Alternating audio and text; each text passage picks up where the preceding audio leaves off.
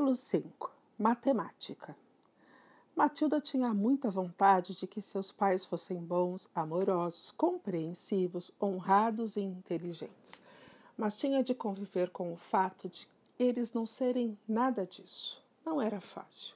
No entanto, o novo jogo que tinha inventado de puni-los toda vez que eles a tratassem mal tornara sua vida mais ou menos suportável. Por ser muito pequena e muito jovem, o único poder que Matilda tinha sobre os membros de sua família era o poder do cérebro. Seu raciocínio ágil lhe permitia vencer todos eles. Mas o fato era que, como qualquer menina de cinco anos em qualquer família, ela era obrigada a fazer o que os pais mandavam, por mais imbecis que fossem suas ordens. Assim, era sempre forçada a jantar com o prato sobre os joelhos diante da malfadada televisão. Sempre tinha que passar as tardes sozinha e também era obrigada a calar a boca quando eles mandavam. Sua válvula de escape, o que a impedia de enlouquecer, era a diversão de arquitetar e executar aqueles castigos incríveis, e o mais admirável era que eles pareciam funcionar, pelo menos por períodos curtos o pai principalmente tornava-se menos inibido e insuportável por alguns dias, depois que percebia que recebia uma dose do remédio mágico de Matilda.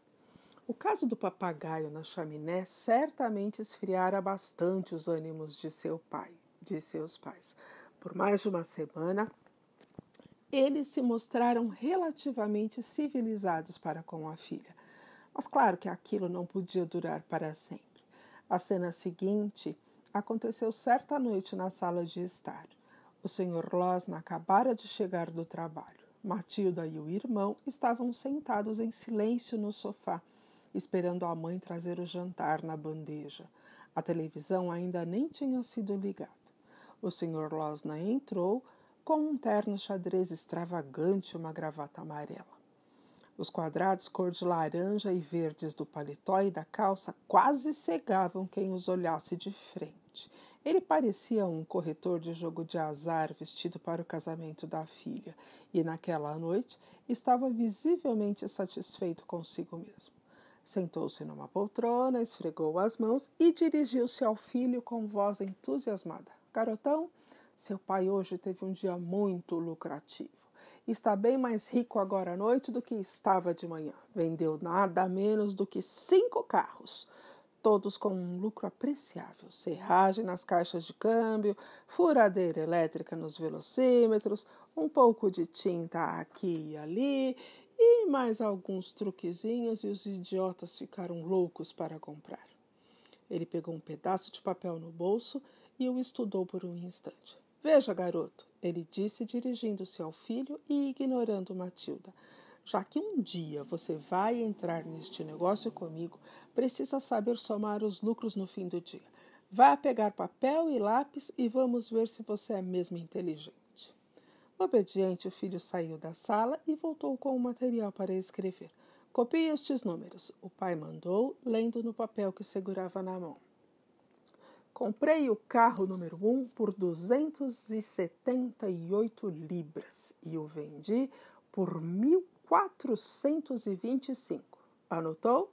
O menino, que tinha 10 anos, escreveu as quantias no papel, devagar e cuidadosamente. O carro número 2, o pai prosseguiu, me custou 118 libras e foi vendido por 760. Anotou? Anotei sim, papai. Carro número 3 custou 111 libras e foi vendido por 999 libras e 50 penny. Pense, dá para repetir? O menino pediu. Por quanto ele foi vendido? 999 libras e 50 pence, o pai disse. A propósito, esse é mais um dos meus truques inteligentes para enganar os clientes. Nunca se deve dar um número redondo muito alto como preço. O negócio é pedir um pouco mais baixo. Nunca se diz mil libras. 999,95 parece muito menos do que é na verdade. Viu como eu sou esperto? Muito, filho concordou. Você é brilhante, papai. O carro número 4 custou 86 libras. Era uma lata velha e foi vendido por 699 libras e 50. Fale mais devagar, pediu o pai, o filho anotando os números. Pronto, pode continuar. O carro número 5 custou 637 libras e foi vendido por 1.649,50. Anotou todos os números, filho? Anotei, papai, o menino disse, debruçando-se sobre o papel e escrevendo com capricho. Muito bem. Agora calcule o lucro que tive em cada um dos cinco carros e some tudo. Assim você vai me dizer quanto dinheiro seu pai espertão ganhou hoje. São muitas contas, o menino resmungou. Claro que são muitas contas, o pai concordou. Mas quando você estiver fazendo grandes negócios como eu, vai ter que ser bom em aritmética. Eu tenho praticamente um computador dentro da cabeça. Demorei menos de 10 minutos para calcular tudo. Quer dizer que você fez de cabeça, pai? O filho perguntou, arregalando os olhos. Bem, foi exatamente de cabeça, ninguém conseguiria, mas não demorei quase nada. Quando tiver terminado, diga quanto acha que foi o meu lucro do dia.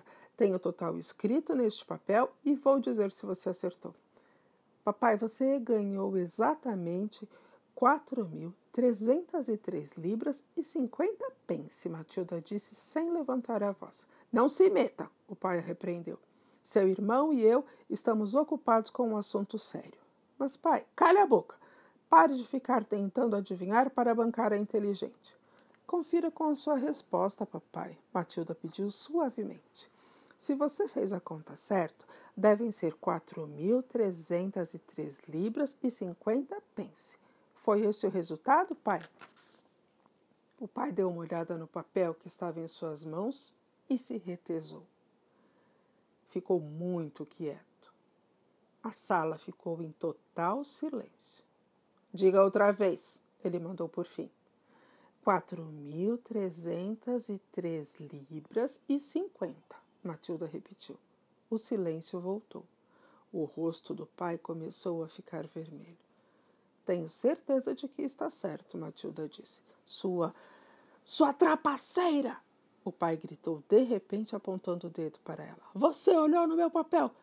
Você leu o que eu tinha escrito aqui! Pai, eu estou do outro lado da sala, Matilda defendeu-se. Como poderia ter lido? Não me venha com desculpas, o pai irritou-se. Claro que você olhou. Só pode ter olhado. Ninguém no mundo poderia dar a resposta certa desse jeito, especialmente uma menina. Você é uma trapaceira, garota, é isso, uma trapaceira mentirosa. Nesse momento, a mãe entrou carregando a bandeja com os quatro jantares. Era peixe com batatas fritas que a senhora Losna havia comprado na volta do bingo. As tardes de bingo a deixavam tão esgotada física e emocionalmente que não lhe sobrava energia nem para fazer o jantar. Por que você está tão vermelho, Harry? Ela perguntou, colocando a bandeja sobre a mesinha de centro. Sua filha é uma trapaceira mentirosa, o pai respondeu, pegando seu prato de peixe e equilibrando-o sobre os joelhos. Liga a televisão e chega de conversa por hoje.